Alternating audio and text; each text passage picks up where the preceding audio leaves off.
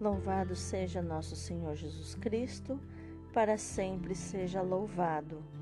Hoje é quarta-feira, 22 de setembro de 2021, 25 semana do Tempo Comum. Hoje também se celebra a memória de São Maurício e companheiros mártires de Roma no início do cristianismo Inclusive, tem podcast para você conhecer essa história. São Maurício e companheiros mártires, rogai por nós. A leitura de hoje é do livro de Esdras, capítulo 9, versículos do 5 ao 9. Na hora da oblação da tarde, eu, Esdras, levantei-me da minha prostração e, com as vestes e o manto rasgados, caí de joelhos, estendi as mãos para o Senhor meu Deus.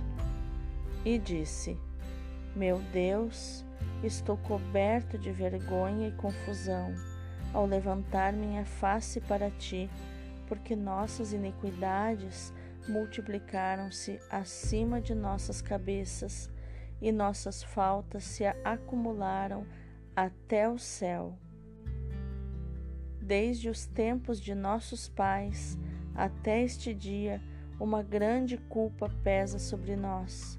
Por causa de nossas iniquidades, nós, nossos reis e nossos sacerdotes, fomos entregues às mãos dos reis estrangeiros, à espada, ao cativeiro, à pilhagem e à vergonha, como acontece ainda hoje.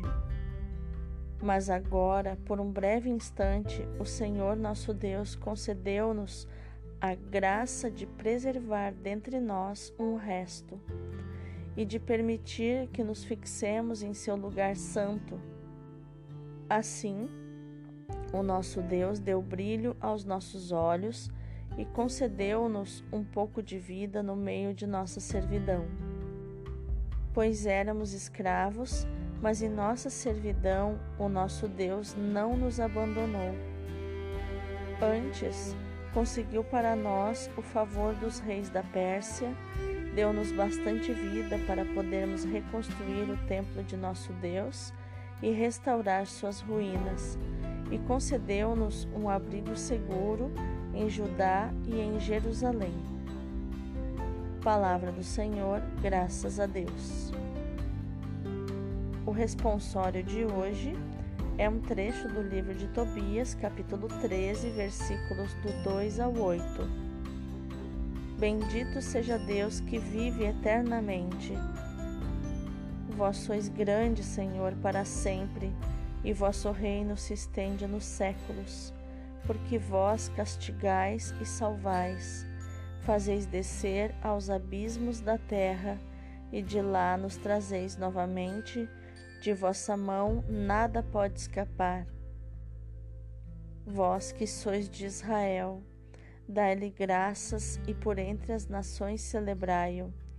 O Senhor dispersou-vos na terra para narrar de sua glória entre os povos e fazê-los saber para sempre que não há outro Deus além dele.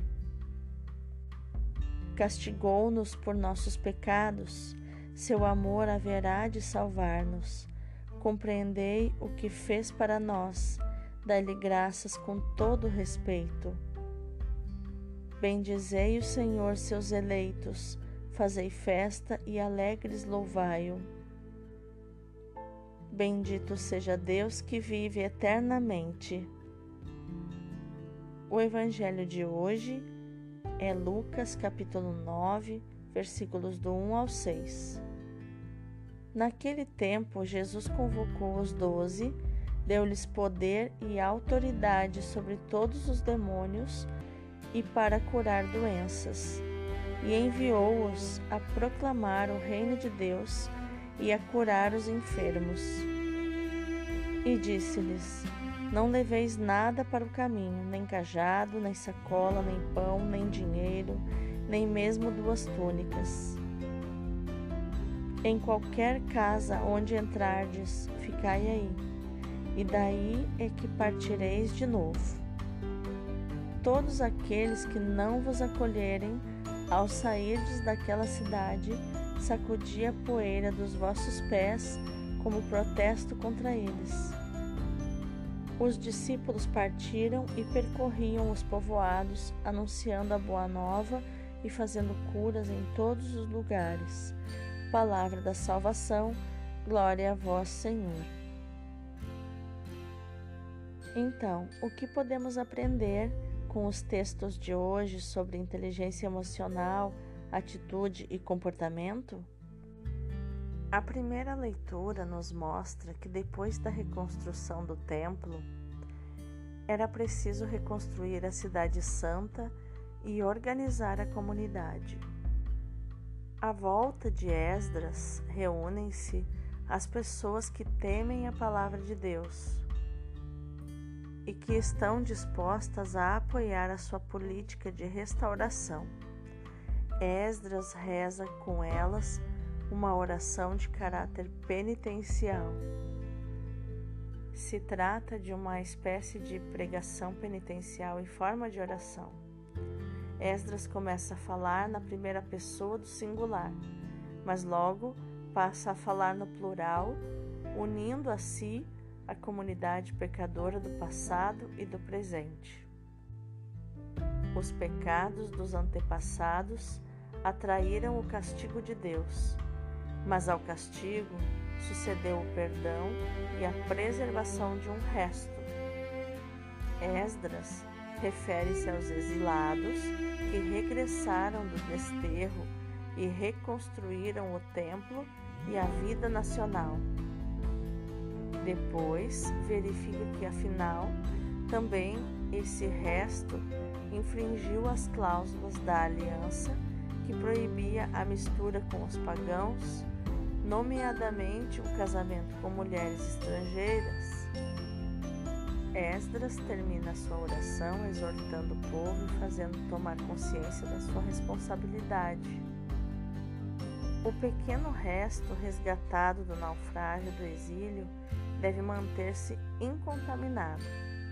A atitude de Esdras revela rigidez e intransigência e até, segundo alguns estudiosos, racismo.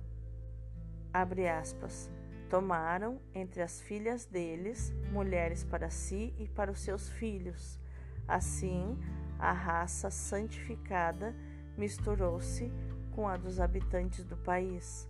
Os chefes e magistrados foram os primeiros a cometer este pecado.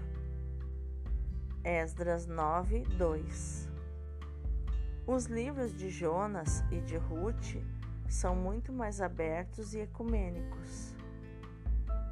Já no Evangelho, Jesus prega a conversão, expulsa demônios e cura os doentes. Essa é também a tarefa do discípulo missionário. Antes de mais nada, Jesus ordena ao missionário que leve consigo apenas o estritamente necessário e nada mais. É um convite à pobreza entendida como liberdade, deixar tudo para seguir o Senhor, e fé. O próprio Senhor tomará conta dos seus discípulos que o seguem. Depois vem uma norma de bom senso. O discípulo itinerante não ande de casa em casa, mas escolha uma casa digna e hospitaleira, ficando nela o tempo necessário Finalmente, uma sugestão sobre o comportamento em caso de recusa. A recusa está, de fato, prevista. É confiado ao discípulo uma missão, mas não lhe é garantido o sucesso. Olha que interessante isso, né? Mesmo os discípulos missionários, nenhum deles está isento do fracasso. A nenhum deles é dada a garantia de sucesso e diante da recusa, ele deve se comportar como Jesus. Quando é recusado num lugar, vai para outro. E o que significa sacudir o pó? É um gesto de juízo, não de maldição. serve para sublinhar a gravidade da recusa, da ocasião perdida, da oportunidade perdida. O Evangelho é o anúncio do desígnio eterno de Deus, manifestado em Cristo, de convocar um povo que experimente a sua proximidade, a força de um amor que transforma todas as situações e faz brilhar os nossos olhos. Porque, como aos exilados em Babilônia, Deus nos liberta da escravidão do nosso pecado, do deserto do nosso desespero. A construção da casa de Deus não é obra humana. Só Jesus tem esse poder e o transmite aos doze. Tendo convocado os doze, deu-lhes poder e autoridade sobre todos os demônios e para curarem doenças. Mas, para que ficasse claro que a obra a que foram chamados não é obra humana, Jesus pediu-lhes que não se preocupassem com nada, nem com o que parece indispensável Nada leveis para o caminho, nem cajado, nem alforge, nem pão, nem dinheiro, nem tenhais duas túnicas. A leitura nos mostra que a construção do povo de Deus é obra divina, que havemos de preparar com a humilde confissão dos nossos pecados. Meu Deus, estou envergonhado e confuso ao levantar a minha face para ti, meu Deus, porque as nossas iniquidades se acumulam sobre as nossas cabeças e os nossos pecados chegam até ao céu.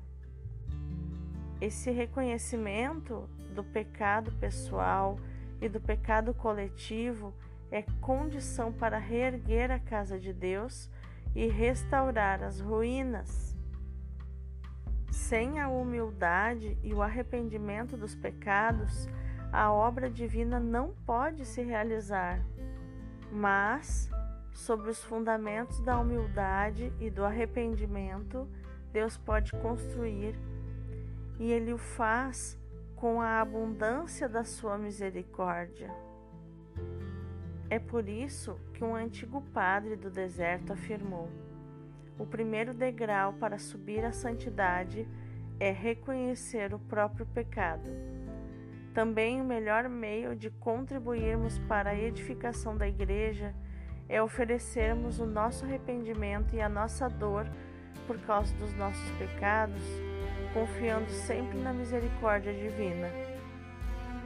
Aceitos com o mesmo amor de Cristo, os nossos sofrimentos e a nossa própria morte tornam-se tempos de união ao sacrifício reparador de Cristo, ao Pai pelos homens, e são, no mistério do corpo místico e da comunhão dos santos, um eficaz apostolado. Somos, deste modo, sacerdotes e vítimas em Cristo, que é sacerdote e vítima. Somos Eucaristia viva do Senhor Correspondemos, assim, a uma exigência da nossa vocação reparadora. Na adoração eucarística, queremos aprofundar a nossa união ao sacrifício de Cristo para a reconciliação dos homens com Deus.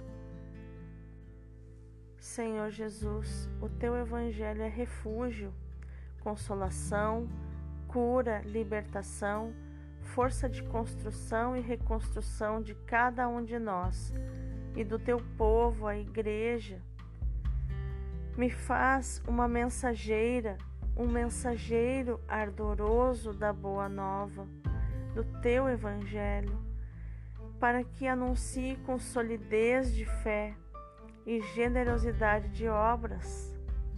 Dá-me a graça de exercer a missão que me confias com alegria livre de preocupações humanas, mas unicamente interessada no bem dos meus irmãos e irmãs.